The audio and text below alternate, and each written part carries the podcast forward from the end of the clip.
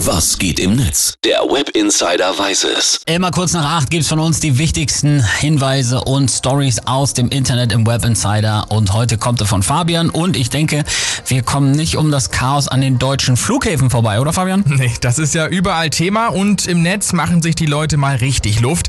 Klar, vor allem über das Warten und die Gepäcksache, aber eben auch über andere Dinge. Hier, Dr. H auf Twitter. Wenn man die Bilder von den überfüllten Flughäfen sieht, bekommt man nicht den Eindruck, dass wir gerade in einer Energiekrise stecken. Ja. Aber vor allem wird auch der Umgang mit dem Personal kritisiert. Christopher Lauer schreibt auf Twitter.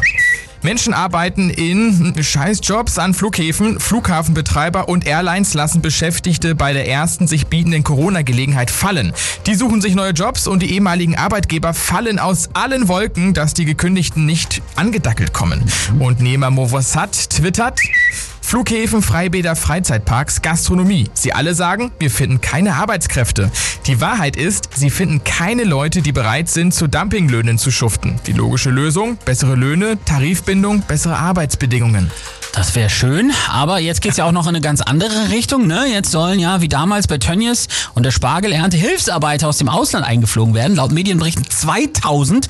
Ist ja toll, wie schnell die Politik plötzlich handeln kann, wenn es mal nicht um Krankenhäuser geht, oder? Ja, du bringst es auf den Punkt, Per. Also genau das, was du gerade gesagt hast, wird extremst kritisiert. Ordentlich Zündstoff also drin bei diesem Flughafenthema. Und ein Tipp gibt's dann noch von dem User Urs Mansmann. Der schreibt auf Twitter, wir sollten an den Flughäfen einfach die teuren, lästigen und zeitraubenden Sicherheitskontrollen wegfallen, solange nicht mehr als drei Flugzeuge pro Tag abstürzen oder entführt werden. Bei der Pandemiebekämpfung funktioniert das ja auch so.